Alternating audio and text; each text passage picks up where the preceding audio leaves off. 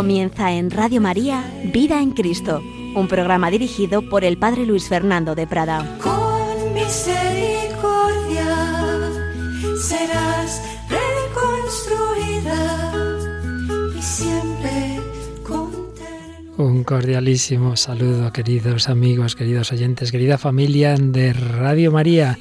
El Señor nos ama con misericordia, nos quiere reconstruir. Pedimos a la Virgen María, Reina y Madre de Misericordia, Reina de cielos y tierra, pero no por ser reina ha dejado de tener esa mirada de madre, de corazón materno y misericordioso hacia nosotros. Le pedimos que nos siga ayudando a confiar, a confiar en la misericordia de su Hijo, que nos ha revelado la misericordia del Padre, el amor de la Santísima Trinidad. Bueno, llevamos ya muchos programas, muchas reflexiones, ya las vamos terminando, aunque de fondo siempre van a estar, porque el amor de Dios y su misericordia pues están presentes en todo el mensaje cristiano, naturalmente.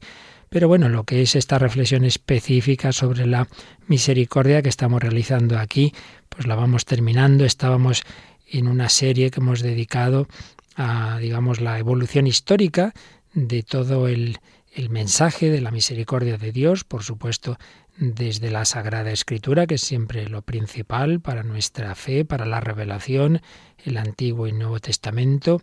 Vimos cómo el magisterio de la Iglesia y sobre todo la encíclica Dives sin Misericordia se apoya en, esa, en ese mensaje, en esa revelación, en la Sagrada Escritura, para profundizar en el misterio de Dios.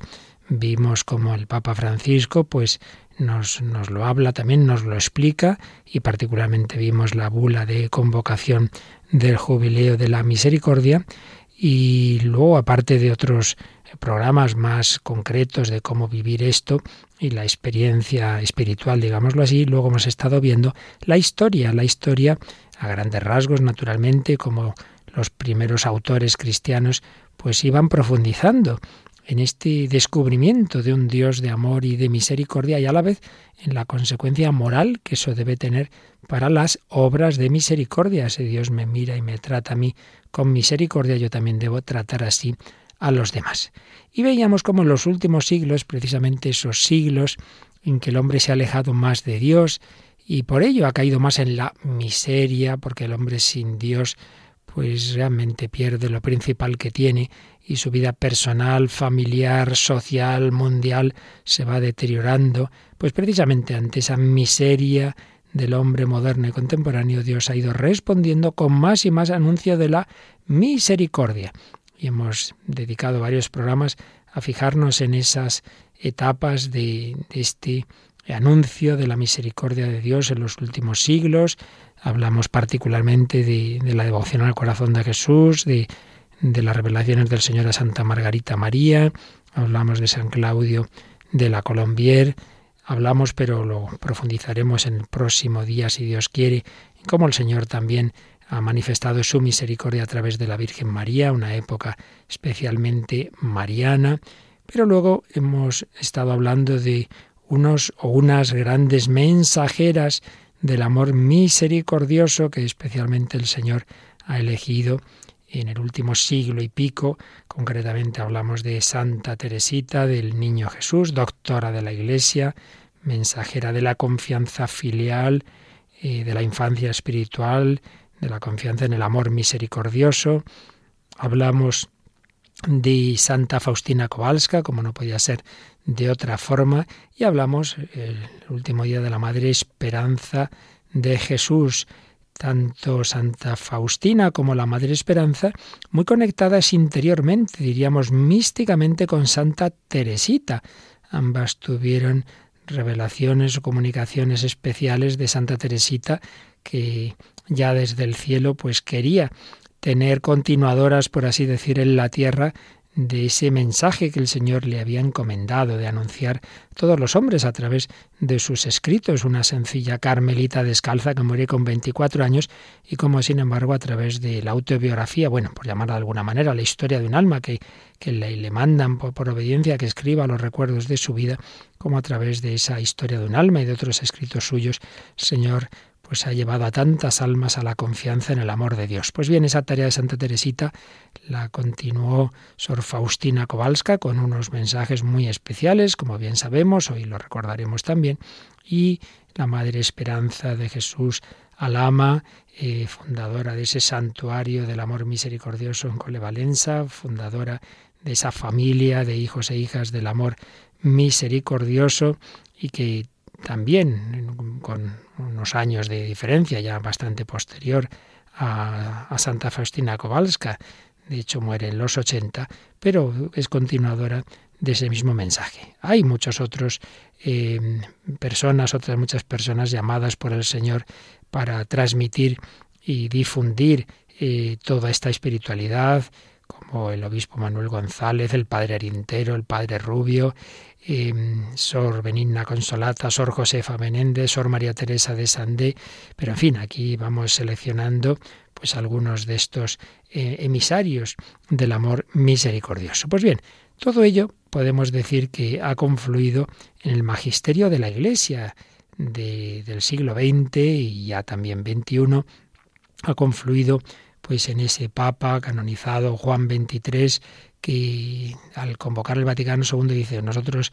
naturalmente la Iglesia siempre tiene la misma doctrina, pero queremos mostrarla especialmente con esa misericordia. La Iglesia prefiere usar la medicina de la misericordia que no la severidad, no simplemente decir esto está mal, sino ayudar a curar al hombre. Juan XXIII, Pablo VI, que, sigue esa tarea suya. Juan Pablo I apenas tiene un mes de pontificado, pero un mes en el que con esa sonrisa que él tenía, con esa alegría también, manifestaba ese amor de Dios. Y por supuesto, eh, Juan Pablo II, San Juan Pablo II. Podemos decir que todos estos autores de los que hemos hablado van a confluir de una manera muy, muy providencial y muy significativa en ese pontificado de Juan Pablo II. Luego va a profundizar doctrinalmente con esa maestría que le caracteriza el Papa Benedicto XVI, su primera encíclica Dios es amor, nos va a hablar de ese amor y de esa misericordia, y luego el Papa Francisco con todo ese estilo pastoral de ir llevando a, a los ámbitos de la vida y de, y de convocar un jubileo de la misericordia, pues cada papa con sus acentos, pero van eh, llevando al mundo entero todo este mensaje que el Señor quiere dar a la humanidad, una humanidad que solo encontrará su paz, su felicidad, su alegría profunda, la curación de sus heridas, en acudir al amor de Dios. Pues bien, vamos hoy a hablar un poco de, de los últimos papas, particularmente de Juan Pablo II, pontificado tan largo, más de 27 años, pues hay tanto en él que tiene que ver con la misericordia, pero naturalmente resumiendo mucho y también un poco de Benedicto XVI y del Papa Francisco, pues para que en este programa veamos cómo ha ido confluyendo en, estos últimos pontificados toda, toda esa revelación, todas esas enseñanzas que hemos ido viendo los días anteriores. Y decíamos que Santa Teresita inspira a Santa Faustina Kowalska e inspira a la Madre, a la Beata Madre Esperanza de Jesús Alama, bueno, pues a su vez estas tres santas eh, tienen una gran influencia en Juan Pablo II. Eh, Santa Teresita, él es, eh, Juan Pablo II era muy, muy, muy devoto de ella, estuvo en Lisieux y es el que la proclama doctora de la Iglesia. Santa Faustina Kowalska, ¿qué vamos a decir? Compatriota suya, enterrada en su propia diócesis de Cracovia, y como ahora recordaremos es Juan Pablo II quien mueve su proceso, quien la beatifica, quien la canoniza, quien instituye la fiesta de la Divina Misericordia. Y la, la, Madre Esperanza de Jesús Alama, el Papa Juan Pablo II, fue, como ya contamos el día pasado, al santuario que ya fundó, donde todavía vivía muy ancianita. Fue la primera salida desde Roma después del atentado del 13 de mayo, en el año 81, a ese santuario y pudo estar con ella todavía vivía, como digo, ya muy anciana y tuvo unas bellas palabras y una gran sintonía con esta otra Sor Faustina Kowalska española, por así decir, que conocemos menos que a la Faustina Kowalska polaca, estas cosas que nos pasan a veces a nosotros. Pues bien, vamos a hablar un poco de cómo eh, la misericordia de Dios estuvo tan presente y marcó tanto el pontificado de San Juan Pablo II. Em, cuando Faustina Kowalska muere, año 1938, muere por tuberculosis y su figura cae en el olvido. Y los cuadernos, y su diario espiritual, en fin, todo lo que el Señor le iba inspirando, etcétera, pues se los había entregado previamente a su superiora y bueno, son estudiados, hay un estudio teológico donde no ven ellos nada especial y bueno, pues se guardan en un desván y caen en el olvido. Pero me parece que mencionamos en su momento que Sor Faustina Kowalska había tenido como director espiritual, al menos uno de ellos un jesuita, el padre Sopocco, que cuando estaba en, Lituania, eh, pues fue, como digo, su director espiritual en un momento muy importante de, revelaciones del, cuadro del amor misericordioso, cuando estaba, como digo, destinada en, en Vilna, donde está el primer cuadro que se pinta de, Jesús misericordioso. Entonces, es a través de este, de este Padre Espiritual donde, eh, que había recibido pues eh, escritos de Sor Faustina Kowalska, las cosas de Dios, pues a través de, este Padre, esos escritos van a, a, extenderse particularmente en América, concretamente en México y en Estados Unidos. ¿Qué ocurría? Pues que había polacos fugitivos de las invasiones nazi y soviética que, habían recibido copias de estos escritos y al ir a América, pues estos escritos se van extendiendo. Y fijaos, pues, pues bastantes años más tarde mm, es el, Concilio Vaticano II y entonces hay obispos de diócesis mexicanas y, y norteamericanas que al ver ahí al arzobispo de Cracovia, Karol Wojtyła, le preguntan, le preguntan sobre Sor Faustina y le preguntan sobre las formas de devoción de las que se hablaba en esos escritos, la imagen, la coronilla, la hora de la Divina Misericordia. Y en ese momento Monseñor Boitigua dice, pues la verdad es que mm, sé poco de esto, sé muy poco. Y entonces, cuando él va a Cracovia, va a ver a la superiora del convento donde había estado Sor Faustina, le pide que le hagan un resumen del diario y, entonces, bueno, lo va a estudiar más todo esto y, y le va a causar una grata impresión tanto que él va a pedir que se abra eh, el proceso informativo de la causa de beatificación. Y en efecto, en 1965, el arzobispo de Cracovia, Karol Wojtyła, el cardenal Wojtyła, pues empieza ese proceso de, canonización.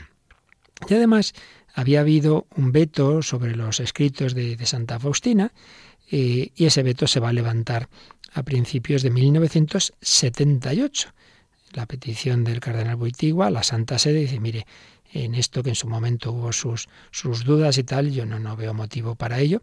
Y en efecto, en abril, en abril, eh, la congregación eh, de la Fe, si no me equivoco, pues es la que dice, de acuerdo, no, hay en efecto eh, problema en estos escritos, se levanta eh, ese veto, y fijaos, eso era abril de 78, y en octubre, 16 de octubre, fiesta, por cierto, de Santa Margarita María, es elegido eh, Papa Juan Pablo II. Es elegido Carol Wittigua como sucesor de San Pedro.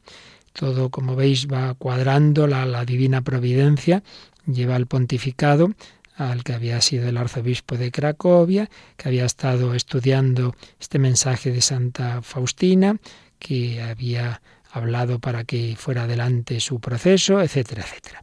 Y y la segunda encíclica que Juan Pablo II escribe, la primera es Redentor Hominis, como encíclica programática del pontificado, pero la segunda es Dives in Misericordia. Hemos hablado mucho de ella en los primeros espacios de, que dedicamos a la misericordia en este programa y en ella pues el Papa insistía en la gran importancia de esa revelación del, del amor de Dios Padre misericordioso a través de Jesucristo. Em, como decimos, decía yo antes, eh, hace esa visita eh, un, año después de haber publicado la encíclica Dives in Misericordia, en, si no me equivoco, en noviembre del 81 es cuando hace esa visita al santuario del amor misericordioso en Colevalenza, santuario fundado por otra gran mensajera de la misericordia de Dios, la, la ya beata Madre Esperanza de Jesús Alama. Y, y en esa década de los 80 incentiva el Papa Juan Pablo II al que estaba de arzobispo de la diócesis de Cracovia a construir la Basílica de la Divina Misericordia, junto al convento donde Sor Faustina había vivido los últimos años de su vida y donde reposan sus restos mortales. Anima a hacer ese santuario. Yo no sé si el haber visto precisamente poco antes ese otro santuario de Colevalenza que el Señor inspiró a la Madre Esperanza de Jesús, y a lo mejor eso influyó en, Juan Pablo II para eh, pedir que también se hiciera ese santuario de la Divina Misericordia en su antigua diócesis de Cracovia. Bueno, podemos avanzar porque podríamos, si no es alargarnos demasiado, e irnos al 30 de abril del año 2000, del año del gran jubileo. ¿Qué pasó en ese día? Pues en ese día Juan Pablo II canoniza, canoniza a su compatriota Faustina Kowalska. Hace en la homilía una preciosa síntesis de la devoción a la Divina Misericordia. Dirá, entre otras muchas bellas ideas, que la misericordia divina brota del corazón de Cristo crucificado y se derrama sobre toda la humanidad. Y en ese mismo día, en esa misma fiesta de canonización de Santa Faustina, el Papa oficializó la fiesta de la Divina Misericordia, como había pedido el Señor, el domingo siguiente a la Pascua de Resurrección. Em, y dos años más tarde, el 17 de agosto de 2002, Juan Pablo II va a Polonia y consagra, consagra el santuario de la Divina Misericordia. Ese santuario que 20 años antes, más o menos, había sugerido él al arzobispo de Cracovia que se hiciera, pues ya se había terminado y lo consagra. Y en esa homilía Juan Pablo II va a recalcar la necesidad de esta devoción ante la gravedad de los males de nuestro tiempo. Ahí dijo San Juan Pablo II, fuera de la misericordia de Dios no existe otra fuente de esperanza para el hombre. Deseamos repetir con fe, Jesús, confío en ti. Por cierto, pienso yo ahora cómo se repetía una y otra vez como por voces jóvenes, pues muy cerquita, muy cerquita, en el campus Misericordia de Cracovia, por los cientos de miles de jóvenes, quizá dos millones, como se repetía esa invocación, cómo se recordaba a Santa Faustina por los jóvenes que, que estaban allí en la JMJ de, de julio de 2016. ¿Qué, qué, qué caminos de Dios, cómo la providencia va llevando la historia Qué impresionante. Dos millones de jóvenes del mundo entero, por intercesión de Santa Faustina, recibiendo ese mensaje que Dios nos dio a través de ella, invocando la misericordia divina. Pues decía Juan Pablo II en esa consagración del santuario, deseamos repetir con fe, Jesús, confío en ti. De este anuncio que expresa la confianza en el amor omnipotente de Dios, tenemos particularmente necesidad en nuestro tiempo en el que el hombre se siente perdido ante las múltiples manifestaciones del mal. Es preciso que la invocación de la misericordia de Dios brote de lo más íntimo de los corazones llenos de sufrimiento, de temor e incertidumbre, pero al mismo tiempo en busca de una fuente infalible de esperanza. El pecado puede ser perdonado y el hombre puede corresponder de nuevo a la dignidad de hijo predilecto de Dios. Y decía también el Papa, la cruz es la inclinación más profunda de la divinidad hacia el hombre. La cruz es como un toque del amor eterno sobre las heridas más dolorosas de la existencia terrena del hombre. Aquí estaba citándose a sí mismo en su encíclica Dives in Misericordia. Qué bella expresión. La cruz es la inclinación más profunda de la divinidad hacia el hombre.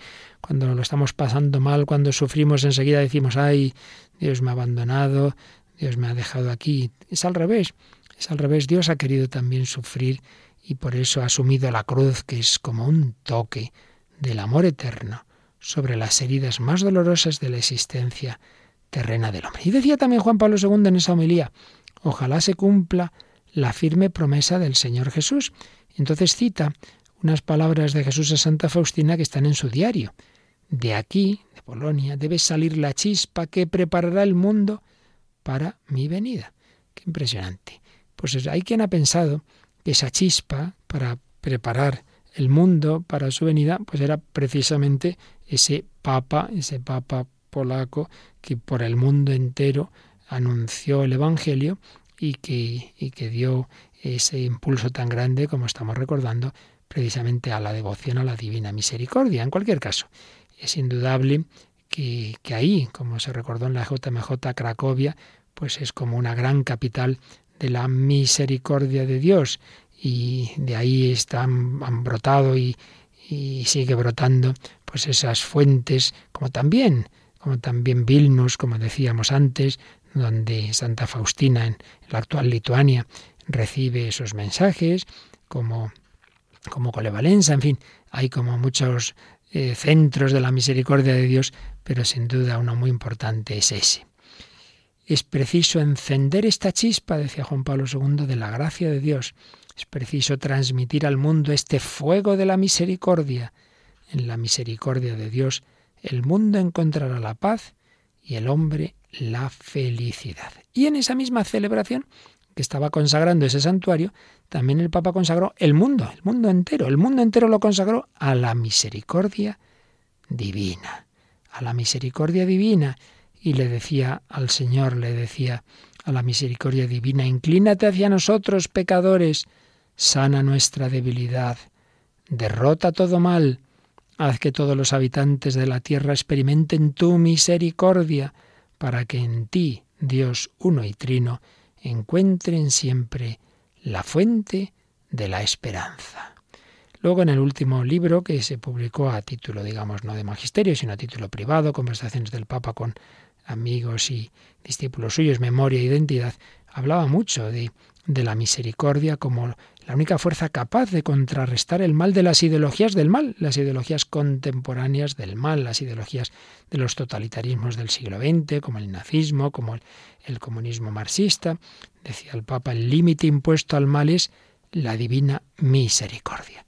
Un pontificado marcado por la divina misericordia desde el principio, elegido el día del de Santa Margarita María, gran confidente del corazón de Jesús, hasta el final, porque como todos sabemos, Juan Pablo II murió la tarde-noche del primer sábado de abril, 2 de abril de 2005, entrando ya en el domingo de la Divina Misericordia, esa fiesta que él había instituido.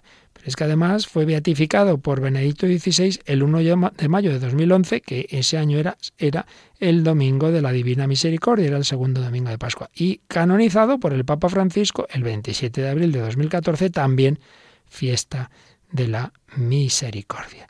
Y cuando fue el impresionante e inolvidable entierro, el funeral por Juan Pablo II, el todavía entonces cardenal Joseph Ratzinger, que tuvo aquella preciosísima homilía, dijo, el misterio del amor misericordioso de Dios estuvo en el centro del pontificado de mi venerado predecesor, evidenciando que el culto de la misericordia divina no es una devoción secundaria, sino dimensión integrante de la fe y de la oración del cristiano.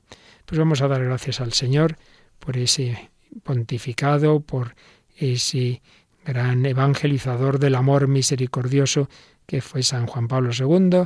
Vamos a recordarle y a invocar su intercesión eh, con el himno tan bello que compuso el maestro Frisina para la beatificación, recogiendo aquella frase que dijo desde el primer día del pontificado, abrid las puertas a Cristo, aprite, le porte a Cristo, pues abramos también las puertas de nuestro corazón a la confianza en el amor misericordioso de nuestro Redentor Jesucristo.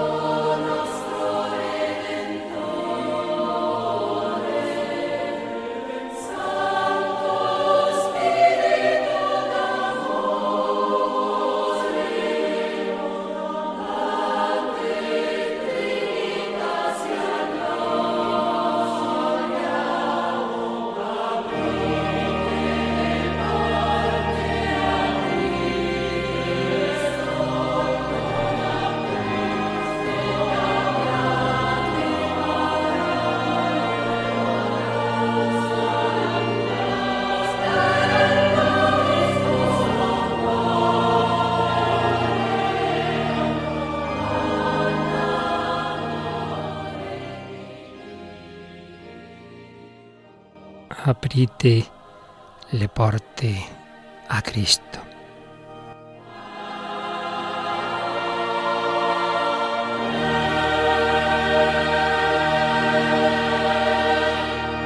Abrid las puertas a Cristo, así nos enseñó, así nos animó San Juan Pablo II. Abrir las puertas en un Dios que es todo amor, que es todo misericordia. Bueno, y después, ¿qué pasó? Siguiente pontificado Benedicto XVI, naturalmente en absoluta continuidad con San Juan Pablo II, pero con esa su maestría doctrinal va a darnos una primera encíclica, una encíclica programática sobre el amor de Dios. Dios es amor, Deus caritas es, y la consecuencia práctica y es que la Iglesia debe siempre vivir y practicar la caridad. Pero es que a veces es una palabra que tenemos devaluada y nos parece que es dar una limosnita. La caritas, la traducción latina de la palabra griega ágape, pues es precisamente el amor de Dios, el tipo de amor de Dios que se nos da gratuitamente, misericordiosamente. Por tanto, en el fondo estaba el Papa Benedicto XVI hablándonos de ese mismo amor misericordioso una encíclica pues de una profundidad doctrinal inmensa. Dios es amor, Deus caritas es.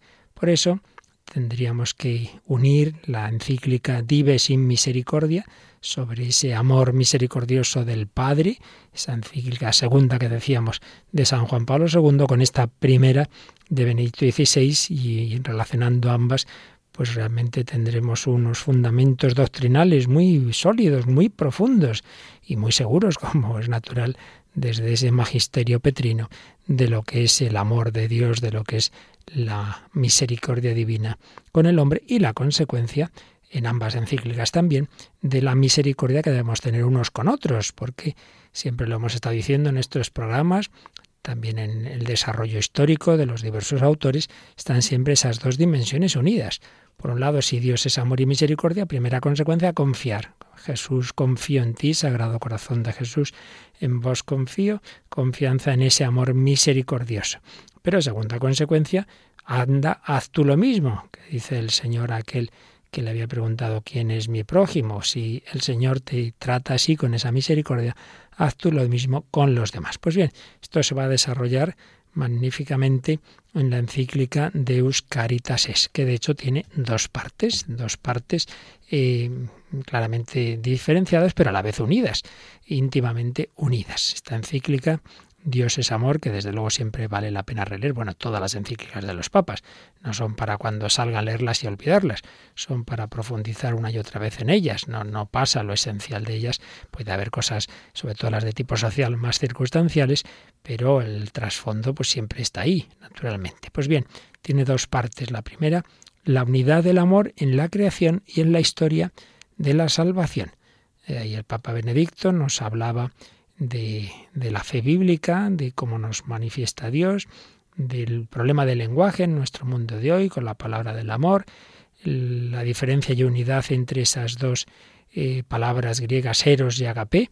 Eh, ahí había realmente una novedad, por así decir, de cómo Benedicto XVI hablaba que se podía incluso aplicar la palabra eros al amor de Dios. En, claro, esto hay que leérselo con calma, ¿verdad?, para entenderlo bien, ahora no es el momento como luego Jesucristo es el amor de Dios encarnado y la unión entre el amor a Dios y el amor al prójimo. Y la segunda parte, pues esa caritas como ejercicio del amor por parte de la Iglesia como comunidad de amor. No simplemente cada cristiano individualmente pues sea muy bueno, sino que la Iglesia como tal, como tal, tiene que manifestar al mundo el amor trinitario. Si Dios es amor de comunión, es Trinidad, es comunicación del Padre, del Hijo y el Espíritu Santo. Si luego Dios se ha manifestado con misericordia en Jesucristo, bueno, pues la Iglesia, que es la prolongación en el tiempo y en el espacio de la encarnación de Jesucristo, debe también manifestar ese amor de Dios.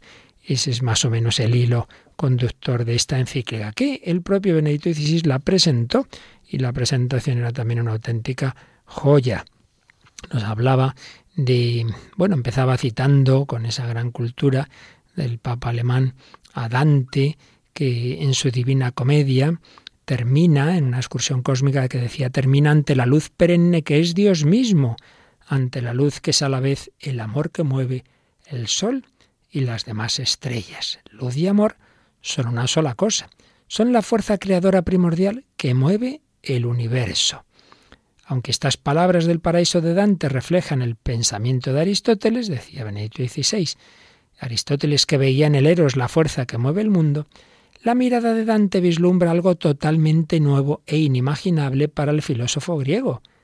No solo que la luz eterna se presenta en tres círculos, o sea, no solamente es que Dante ya claro como cristiano veía que, que ese Dios es el Dios trino, tres círculos, no, más aún, decía Benedicto XVI, más conmovedor aún que esta revelación de Dios como círculo trinitario es la percepción de un rostro humano. Dios luz infinita, Dios luz infinita, tiene un rostro humano y podemos añadir un corazón humano. Así pues, la percepción de un rostro humano, el rostro de Jesucristo, que se le presenta a Dante en el círculo central de la luz. Dios tiene rostro humano, Dios tiene corazón humano.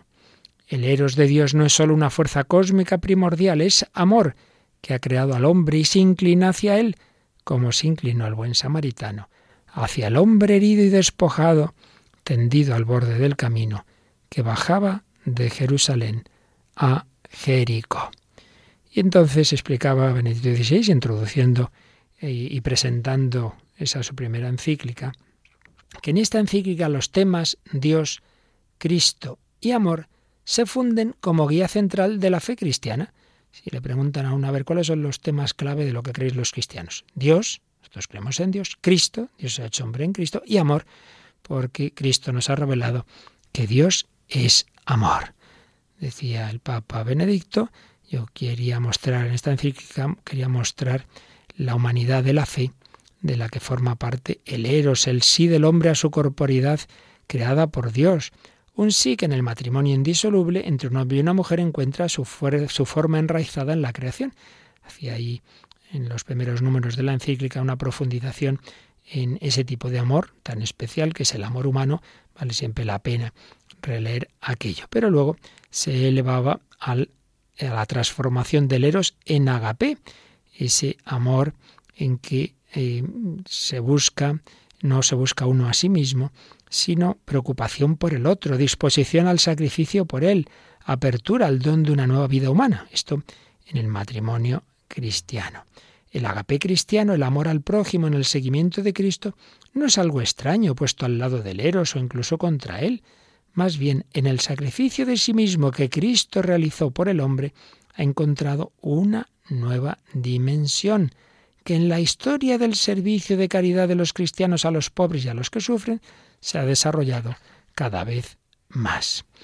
Entonces hablaba de esas dos partes de la encíclica. Decía, a lo mejor uno puede tener la impresión de que son dos partes poco vinculadas entre sí, una primera parte teórica que habla de la esencia del amor y una segunda que trata de la caridad eclesial, de las organizaciones caritativas.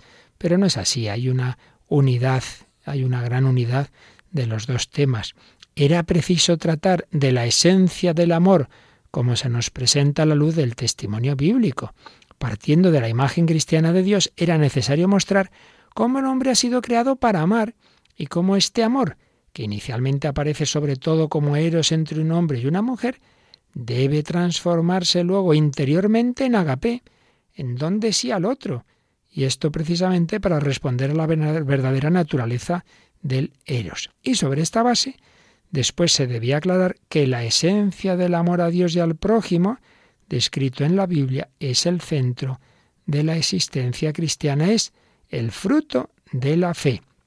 Pero sucesivamente, en una segunda parte, era necesario poner de relieve que el acto totalmente personal del agape no puede ser nunca algo solamente individual, sino que debe ser también un acto esencial de la Iglesia como comunidad es decir, requiere también la forma institucional que se expresa en el actuar comunitario de la Iglesia. La organización eclesial de la caridad no es una forma de asistencia social que se añade a la realidad de la Iglesia, una iniciativa que se podría dejar a otros. Mire, aquí hacemos esto pues como si fuéramos una ONG, si quiere hágalo usted. No, no, no, es que no es así, no es esa no ese es el sentido de la caridad en la Iglesia, sino que es que es manifestación de ese Dios en el que creemos. No podemos dejar de ejercitar la caridad de una manera comunitaria porque es que es, es, está en el, en el núcleo de la revelación del Dios que es amor. Y por eso terminaba esta presentación de su encíclica el Papa Benedicto XVI diciendo, del mismo modo que al logos divino corresponde el anuncio humano, la palabra de fe, así al agape con mayúscula, que es Dios, al amor de Dios, debe corresponder el agape con minúscula de la Iglesia, su actividad caritativa. Dios es inteligencia infinita y a eso corresponde en nuestra respuesta de fe, con nuestro entendimiento creemos en lo que Dios nos ha revelado. Dios es amor infinito y a ello debe corresponder nuestra caridad. Caridad eh, de ayuda al prójimo, eh, de comunicar a los demás el amor de Dios, porque no es simplemente darle los bienes materiales, sino todo, todos los bienes, de, de cuerpo, de alma, naturales, sobrenaturales, para el tiempo y para la eternidad. Dios y Cristo, decía también el Papa, no deben ser palabras extrañas en la organización caritativa, Oiga, está usted en Caritas, aquí hablamos de Dios, hablamos de Cristo. Indican la fuente originaria de la caridad eclesial. La fuerza de la Caritas depende de la fuerza de la fe de todos los miembros y colaboradores. Claro, cuanta más fe de aquellos que trabajen en las obras caritativas de la Iglesia, también habrá más caridad. Es Dios mismo quien nos impulsa, concluía el Papa Benedicto, en lo más íntimo de nuestro ser, a aliviar la miseria Así, en definitiva, es a Él mismo a quien llevamos al mundo que sufre. Así pues, del amor de Dios al amor del prójimo. Esto era en la presentación de la encíclica, pero vamos a leer algún fragmento ya de la encíclica como tal, concretamente y del número 18, que tiene como titulillo del amor a Dios al amor al prójimo. En Dios y con Dios amo también a la persona que no me agrada o ni siquiera conozco. ¿Veis esto de las obras de misericordia? Pues precisamente puedo sufrir los defectos del prójimo, puedo amar a aquel que, que no conozco o que no me agrada desde Dios. Y en efecto, decía el Papa, esto solo puede llevarse a cabo a partir del encuentro íntimo con Dios, un encuentro que se ha convertido en comunión de voluntad, llegando a implicar el sentimiento. Entonces aprendo a mirar a esta otra persona no ya solo con mis ojos y sentimientos, sino desde la perspectiva de Jesucristo. Su amigo es mi amigo. Fijaos qué bonito. Esta persona que a mí me cae mal. Resulta que Jesucristo la mira con unos ojos tan buenos, que ha muerto por ella. Es su amigo. Bueno, pues si es el amigo de Jesucristo, por quien él ha muerto, pues, pues también lo lógico que sea mi amigo. Su amigo es mi amigo. A Jesús le cae también este, que a mí me cae mal, que ha muerto por él. Y la Virgen lo mira como su hijo. Así que cuando tengamos algún problema con alguien, hacer este ejercicio, un ratito de oración pensando en cómo el Señor mira a esa persona, cómo la Virgen mira a ese hijo, a esa hija, y pedir esa mirada, pedir ese corazón, pedir esos ojos misericordiosos a la Virgen María. Su amigo es mi amigo. Descubro en el otro su anhelo interior de un gesto de amor, de atención, que no le hago llegar solamente a través de organizaciones, sino también de una manera personal. Al verlo con los ojos de Cristo, puedo dar al otro mucho más que cosas externas necesarias. Mire, aquí puede haber una organización que le lleve a usted la comida. Muy bien, si eso está estupendo. Pero no solo necesito comida, necesito cariño, necesito que me llamen por mi nombre. ¿Cuántas veces lo decía la Madre Teresa? He encontrado en los países ricos de Occidente una pobreza peor, la soledad tantas personas que sí tienen dinero, tienen enfermeros, pero no tienen quien vaya a verles desinteresadamente, con cariño, que hable con ellos.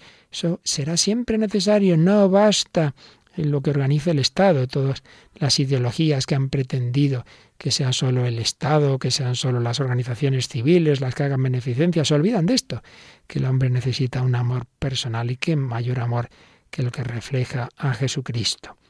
Al verlo con los ojos de Cristo puedo dar al otro mucho más que cosas externas, puedo ofrecerle la mirada de amor que él necesita. En esto se manifiesta la imprescindible interacción entre amor a Dios y amor al prójimo.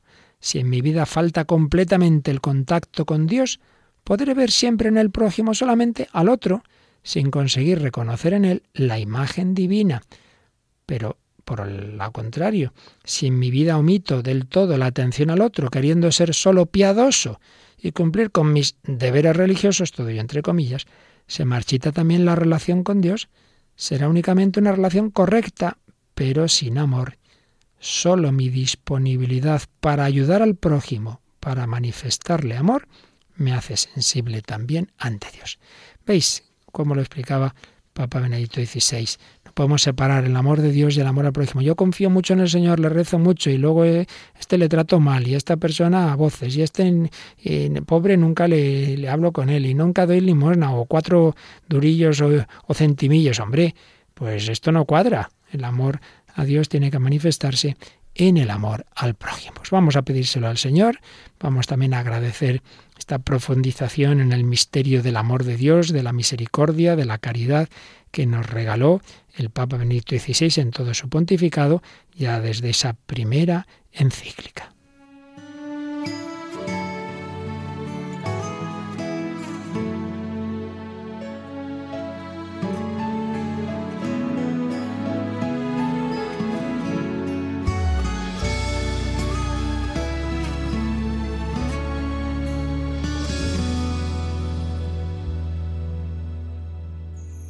Creo en ti, creo en el amor.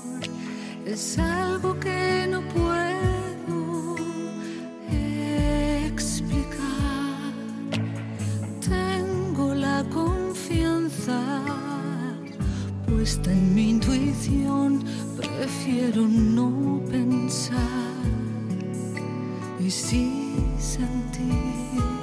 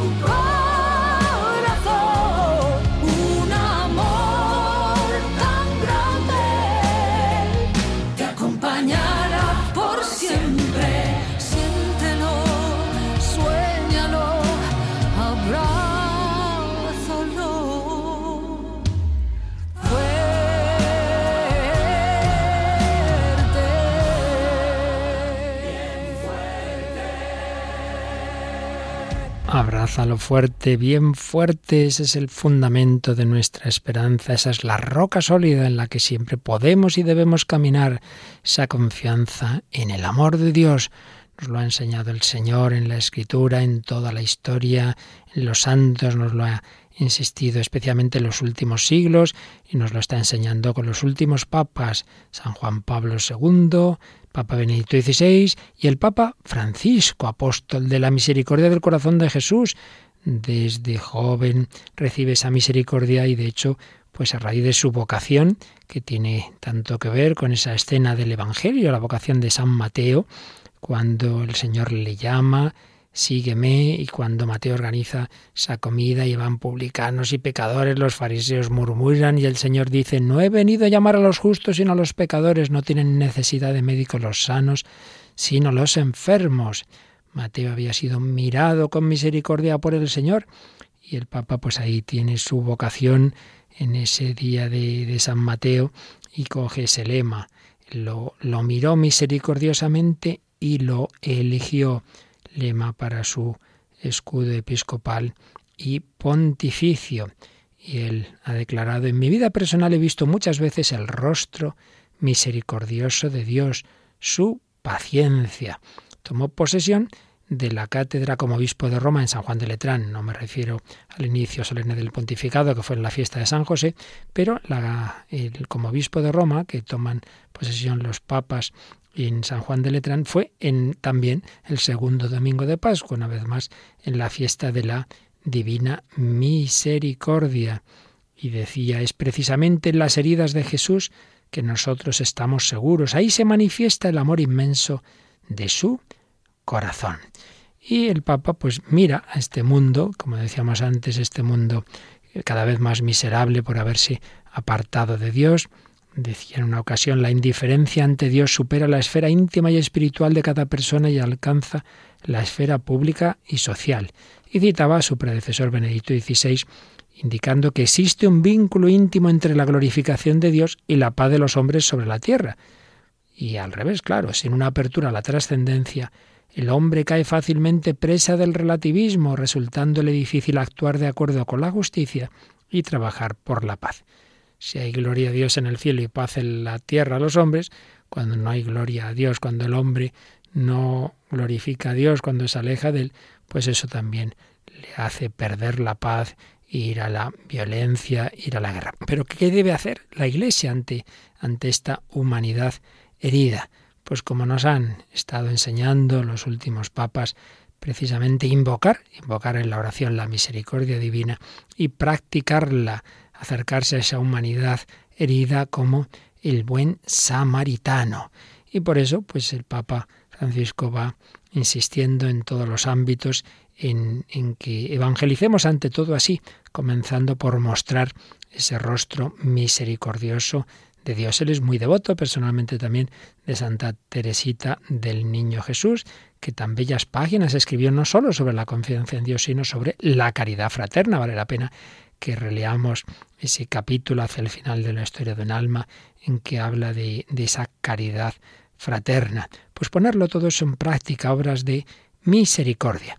Y bueno, todas estas enseñanzas que hemos estado recordando de Juan Pablo II, Benito XVI, pues han estado en, resumidas en esa bula de convocación del Jubileo de la Misericordia, con la que empezábamos hace ya bastante tiempo estas reflexiones, ya las estuvimos comentando, pues convertir todo todo este mensaje en un jubileo y luego una insistencia muy particular más allá del jubileo para siempre, claro, que es el gran sacramento de la misericordia que es la confesión.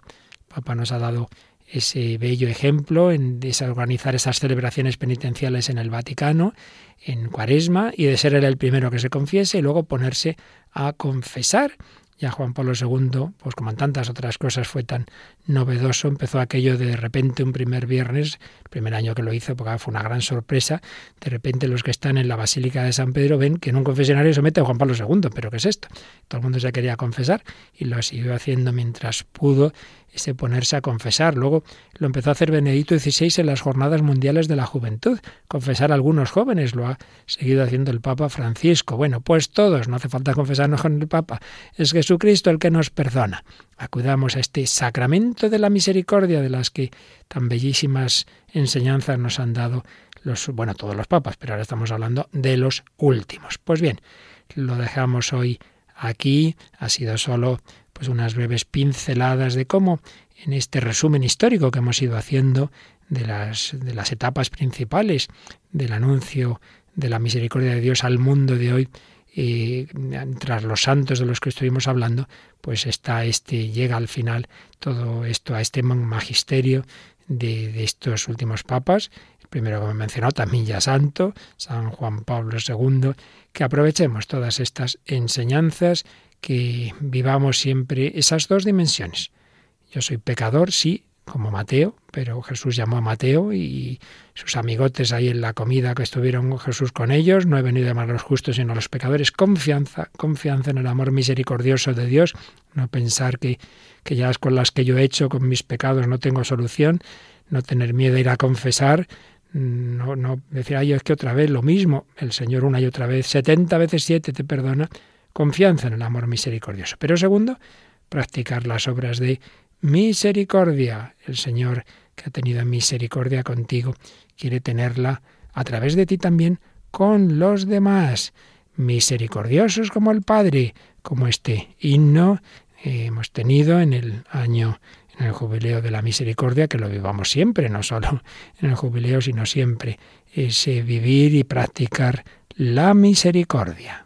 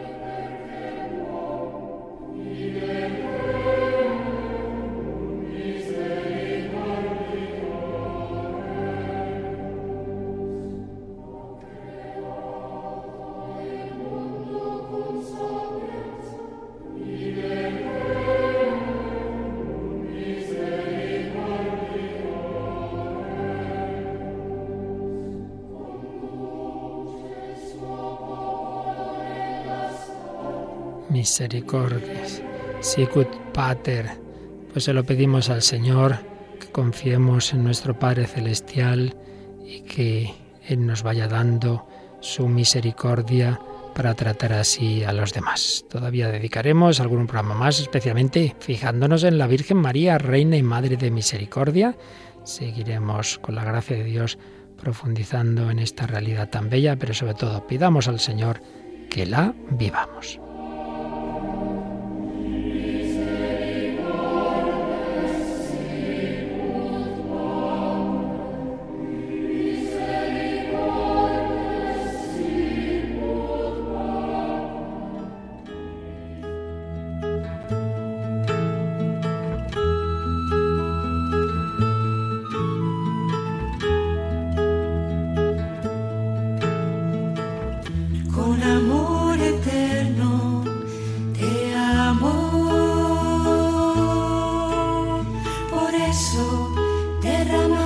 Escuchado Vida en Cristo, un programa dirigido por el Padre Luis Fernando de Prada.